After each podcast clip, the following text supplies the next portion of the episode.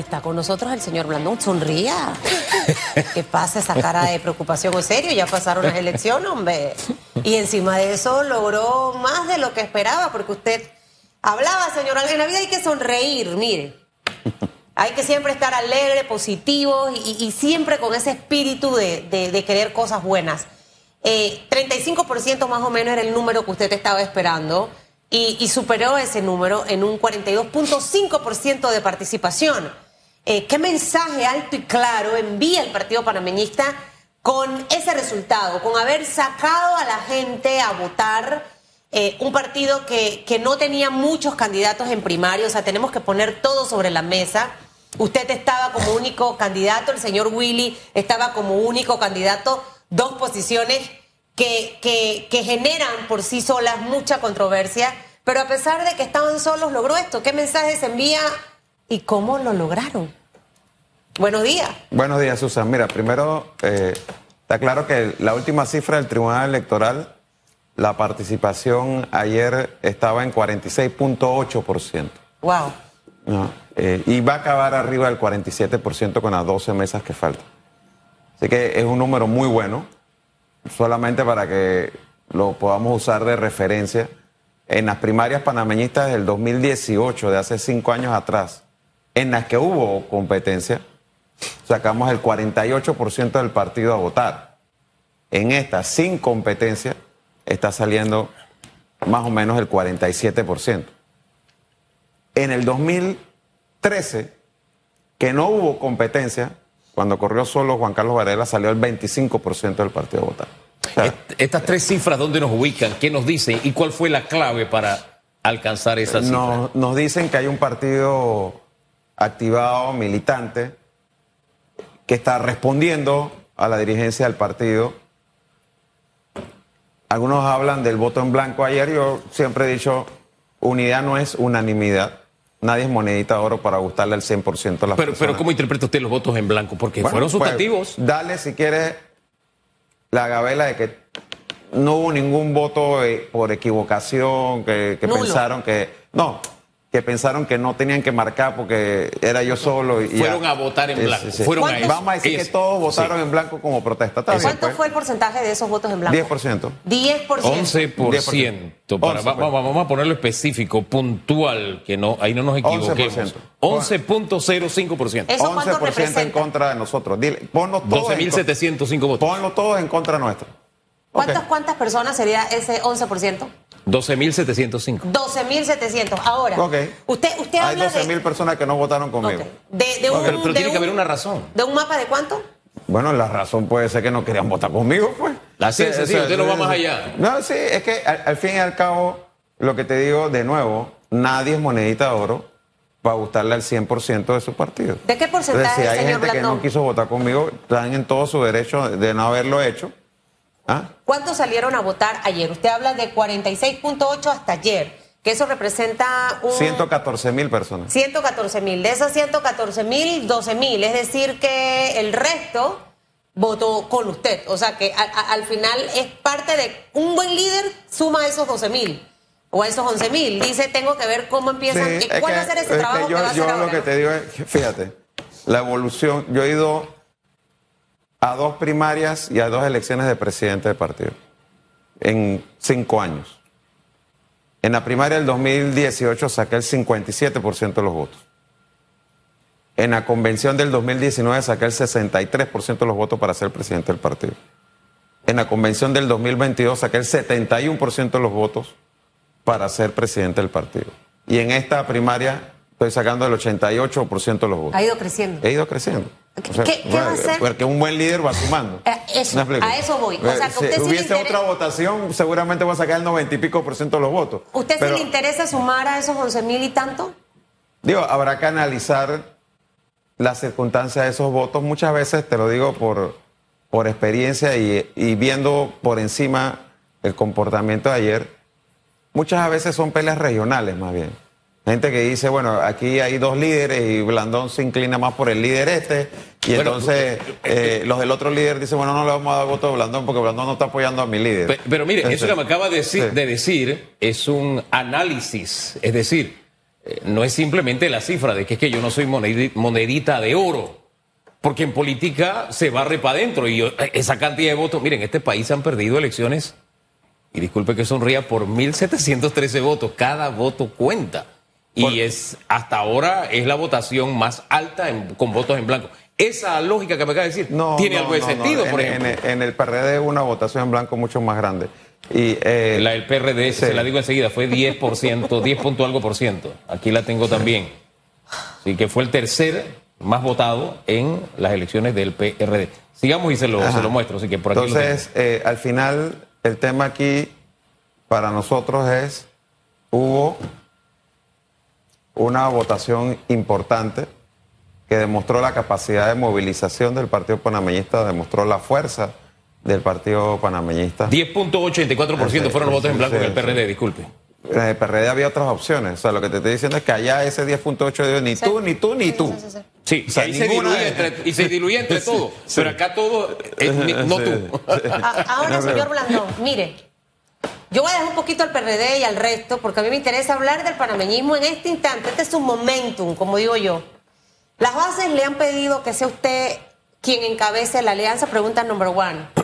Y pregunta number two es, con estos resultados, ¿usted aspira a mantenerse a la cabeza de una alianza? O sea, eh, si los, a los que nos gustan los números, si yo agarro los números de 100.412, son 12, 100.412 versus 77.000 que sacó el señor Rómulo con un partido que claramente se ve que está dividido, ¿ok?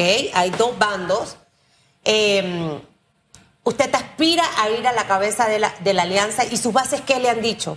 Con estos números, Blandón, tú tienes que ir a la cabeza. Esas dos cosas.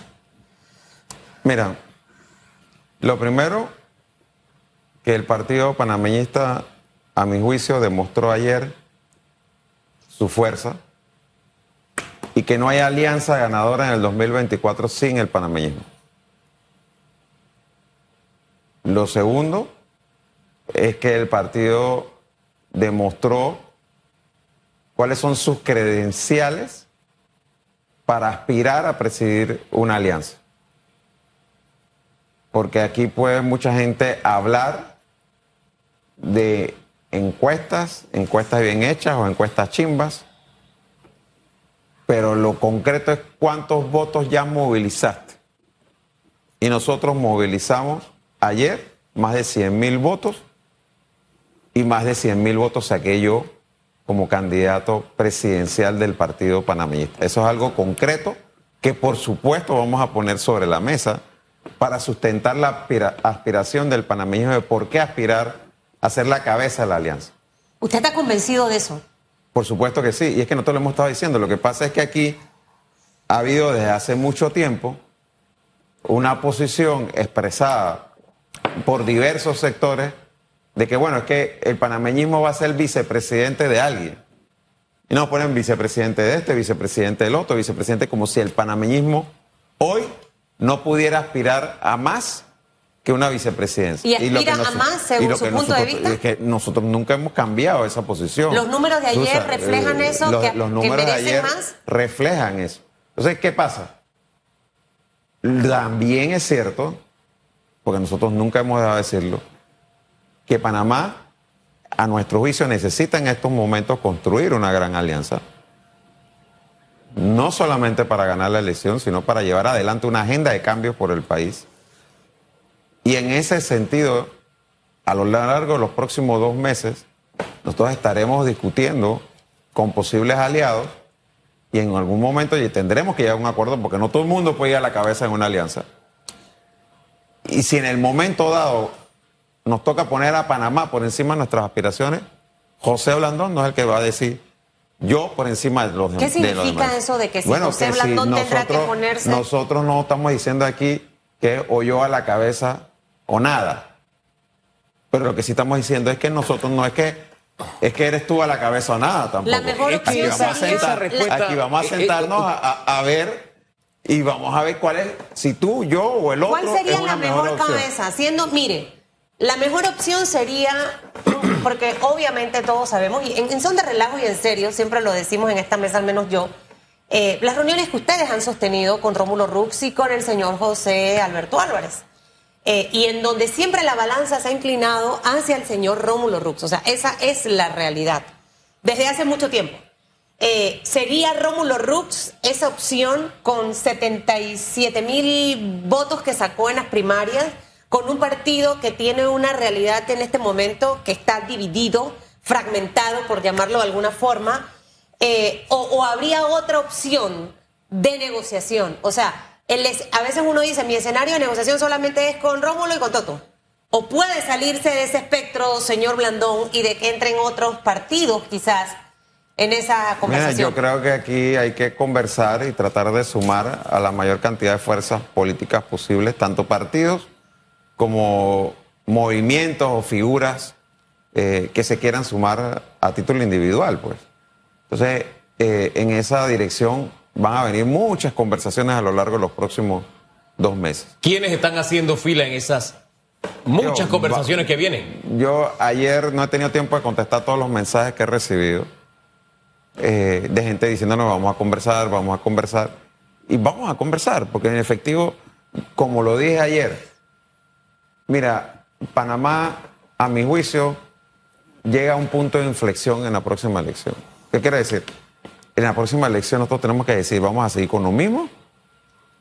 O sea, a buscar un mejor administrador del mal sistema que tenemos o vamos a cambiar ese mal sistema.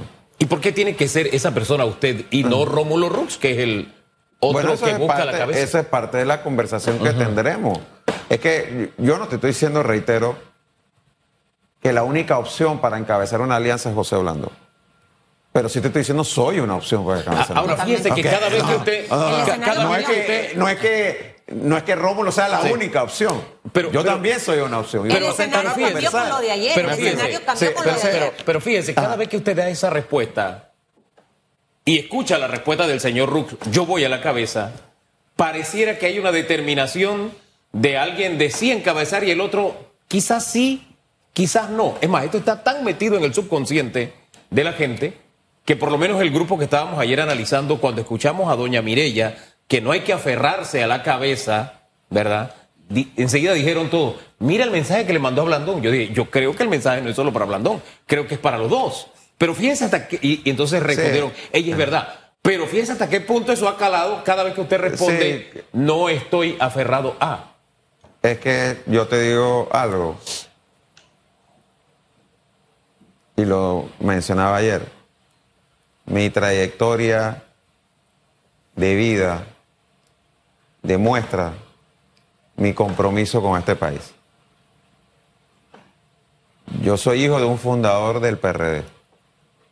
La decisión más fácil y más cómoda para mí era haber sido PRD y yo estaría como otros hijos del proceso, ¿no?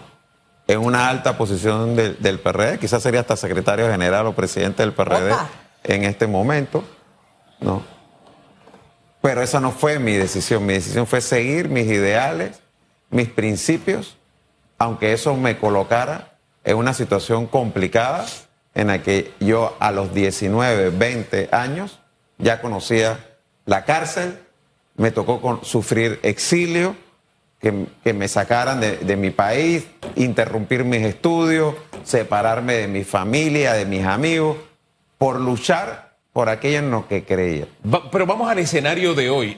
Trato, de, expresarle la pregunta de otra manera. Escenario de hoy, eh, el escenario de hoy es alguien que está diciendo, yo voy a la cabeza y de alguna forma en el subconsciente de muchos hay alguien que mantiene esa posición y usted está entre quizás sí, quizás no. No, no, quizás sí, quizás no, eh, Hugo.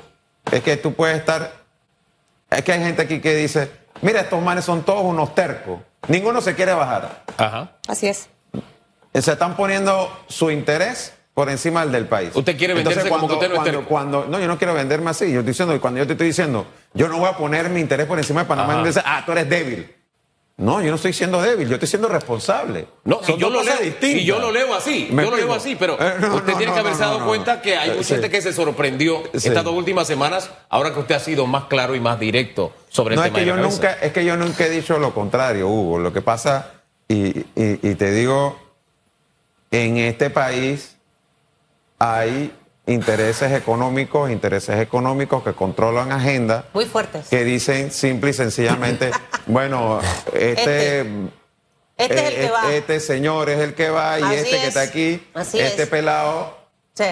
Nosotros no sabemos, No, y también- no sabemos si él es confiable porque él a, veces ha hecho planteamientos que van en contra de nuestros Sí. intereses y, y, y escráchalo. Él no, Sí. puede ser vicepresidente si quiere. ¿Me explico? Y, Entonces, y, también le voy a decir otra cosa.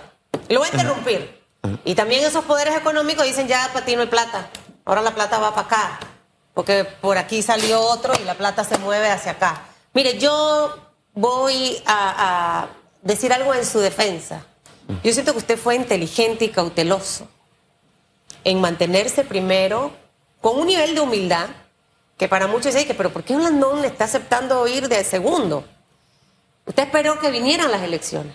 Y ahí están los resultados y los números.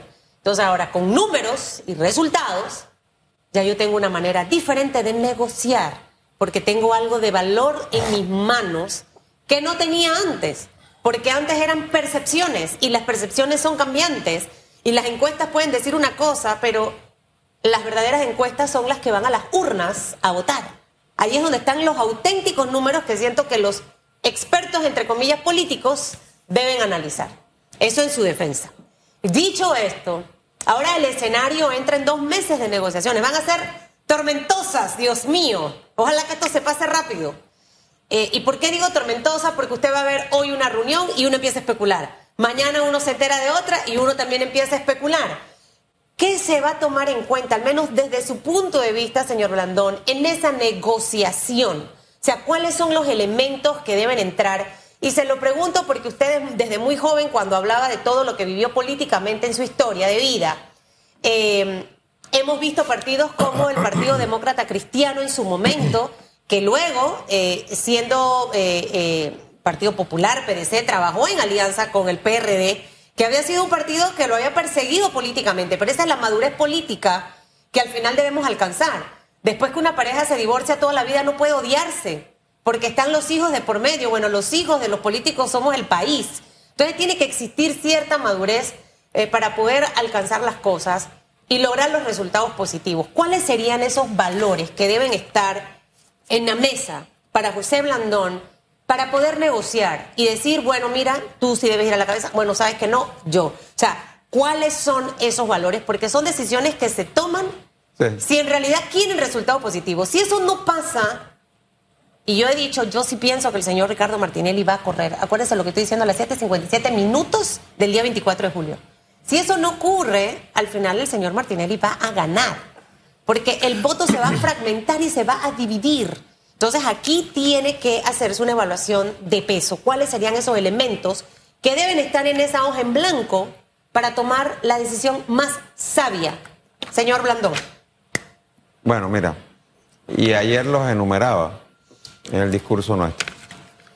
Lo primero, a nuestro juicio, el cambio constitucional. Nosotros hemos sido claros a lo largo de nuestra trayectoria de que a mí me parece que eso debe ocurrir a través de una asamblea constituyente. Pero cuando usted dice cambio constitucional es que quienes aspiran a ir a la cabeza, ¿cuál es ese compromiso para ese verdadero yo cambio pienso que, constitucional? yo pienso que la alianza debe ser sobre la base de una propuesta al país, no sobre la base de que yo voy a la cabeza y tú vas de vicepresidente. No, ¿para qué, ¿para qué estás haciendo una alianza? Entonces, me parece que dentro de esos puntos mínimos que debemos tener en común, uno de ellos es que estamos de acuerdo que esta alianza, cualquiera que sea la que se termine construyendo, está comprometida con hacer un cambio constitucional a través de una constituyente. Uno. A- Así, al, a- al salto al vacío, sin ningún contenido específico, porque todos están hablando No, del cambio Dios, constitucional. Dios, si me pongo es más, a- todo si lo- me- pero, si me pero pongo a algo básico. aquí de, de- No, no, de propuestas, temas nos vamos a quedar todo el programa y un poquito más. No, yo, yo te digo, por ejemplo, y lo mencionaba ayer, yo siento que la Asamblea tiene que tener cambios importantes en la Constitución. Uno de ellos es reducir el tamaño de la Asamblea, cambiar la forma de elegir a los diputados, la discusión de si se permite o no la reelección indefinida es una discusión que tiene que hacerse a nivel constitucional. El tema del órgano judicial, cómo vas a elegir a los magistrados. por cuál es el periodo, si son 10 años, si son menos años, si son más Cuando años. usted hace esas preguntas, esas- esas son las que le van a hacer a los candidatos que se sienten con Claro. usted para poder saber su compromiso. Porque aquel candidato que. Pero, ¿y cómo saber Es que yo que lo lo que es, dice va a ser yo, real? yo no me puedo no sentar bla, bla, bla. a hacer una alianza con otros partidos que me van a decir a mí, no es que nosotros no estamos de acuerdo con cambiar la constitución. Entonces ya pues. ¿Y qué ah, pasa si ya, le ya, dice- si tú me dices eso. ¿Y qué ya, pasa, señor digo, Blandón? Mire, y, y- y perdón ¿Qué por tenemos? los No políticos tenemos más que hablar, de este pues. país, pero ¿qué pasa si usted se sienta con esos políticos que tienen una cara para vender? Sí, Blandón, claro que sí, mira, yo voy a hacer reformas a la Constitución, mi primer y cuando llega, se olvidó. Y a usted le dio el voto de confianza para que vaya a la cabeza. o sea, ¿cómo va a medir todo, eso? Todo eso habrá que evaluarlo en su momento, que ya viene muy pronto, Susan, porque esto se tiene que definir en los próximos dos meses.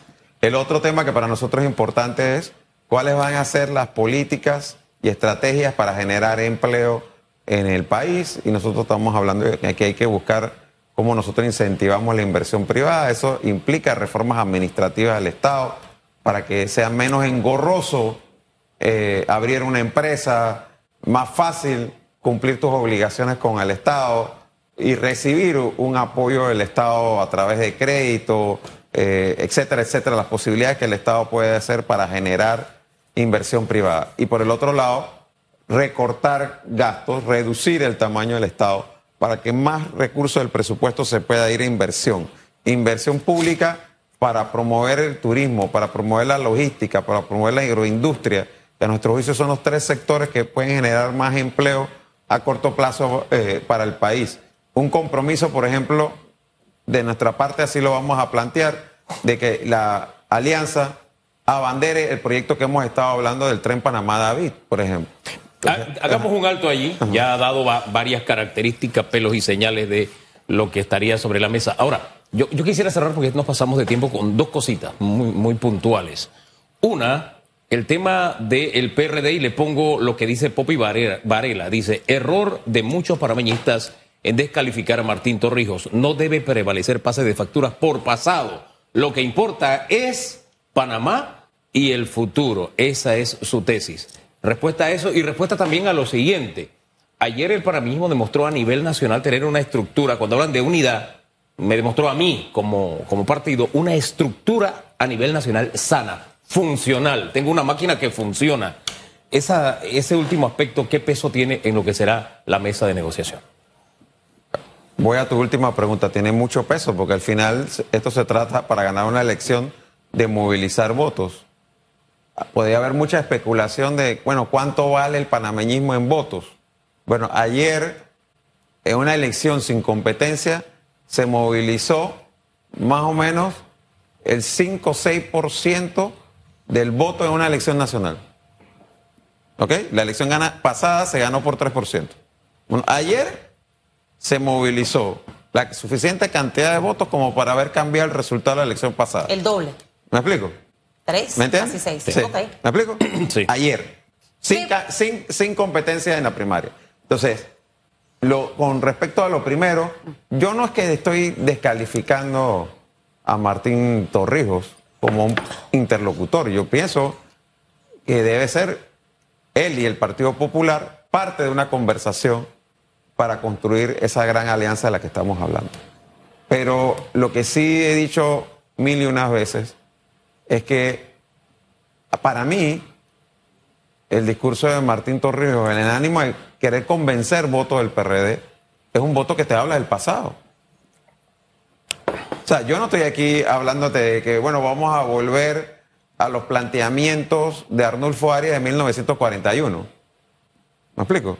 Pero él sí te habla de que la solución para el país es volver al torrijismo. Sí, él le tiene un discurso a los perredistas y otro Entonces, al país. entonces, para mí tú me estás hablando del pasado. Bueno, hay que ver. Eh, eh, Sí. y- Pero y hay que, está- hay que eh, ver eh, qué es volver al torrijismo, Sí, sí. porque es lo que le digo, que a veces las percepciones, y por eso es que cuando dan entrevistas tienen que ser muy Es que- cuidadosos con es las que cosas que se me puedes dicen, decir lo que tú quieras, pero para el partido panameñista, Pero hay cosas del el, torrijismo que fueron torriji- buenas. el- el torrijismo es la época de la dictadura. Pero hay cosas del torrijismo que fueron buenas, señor Blandón. O sea, yo nunca he estado inscrita en un partido, Digo, ni creo que lo estaré. Si tú estás 21 Pero- años gobernando este país, por supuesto que vas a haber hecho obras y habrá habido No, no gente tanto que de a su- obras. a- Creo, su- creo que hay otras que- cosas. a la pero le bueno, fue mire, bien no en vamos a 21 hablar, años de gobierno. Ya apareció Catherine Benítez, pero usted no se puede ir sin que yo le pregunte qué va a pasar con la candidatura a la alcaldía.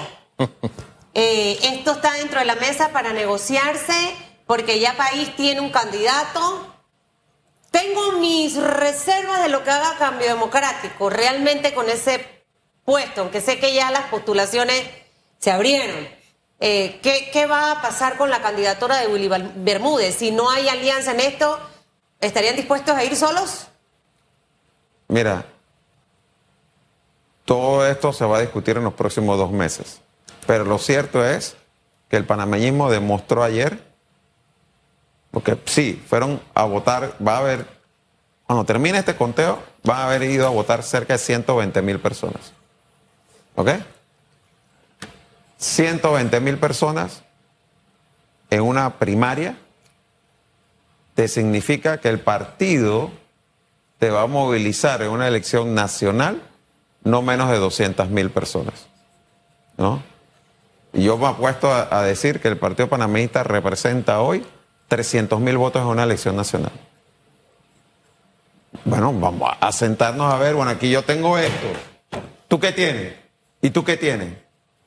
Y vamos, vamos, vamos Y va a conversar y vamos a- Oiga, a- oiga, pero en esa me mesa, gusta, antes eso que, me me lo, gusta. antes, antes que me lo diga, a mí me parece que esa mesa, yo quisiera ver un huequito cuando conversan, porque usted no negocia con Rómulo, usted negocia con Rómulo y con el señor eh, Toto Álvarez, que defiende a Rómulo más que Rómulo mismo.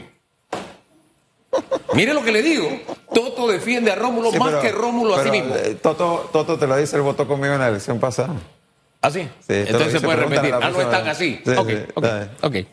Me ha gustado esto. Eh, eh, mire, mire, mire, aprenda, Hugo. Ahora voy a negociar así yo en, mi- en mis reuniones, que negocio. Yo negocio aquí cosas. Yo tengo esto. ¿Tú qué tienes? Así es, Así. Hugo. Así va a ser. Señor Blandón, esta serie de Netflix arranca a partir del día de hoy. Y salió con más votos de lo que entró. Ya van 100.632 votos. No, Restan faltan 12 11 mesas, mesas. ¿no? Ya está ahí 11. 11 mesas. Sí, tiene más de Vendrán lo que almuerzo, cena, 11 mesas por algunas reuniones en las que no nos vamos a enterar, tardes de la noche. Todo eso es parte de. Cuando uno va a negociar, uno negocia bien. Mira, aquí no se está negociando eh, el beneficio de una persona, se está negociando el futuro de un país, de mucha gente que quiere tener platita en su bolsillo, trabajada honradamente, de tener una mejor casa, de pagar sus préstamos, de tener comida, de poder enviar a sus hijos nuevamente a escuelas privadas, hacer paseos, demás. Eso es lo que la gente quiere, que ir a la atención de salud y ser bien atendido, tener buenas carreteras. O sea, esto es lo que en realidad se debe estar negociando en cada una de esas reuniones de la futura alianza que veamos en el 2024. Que le vaya bien, señor Blandón. Muchas gracias.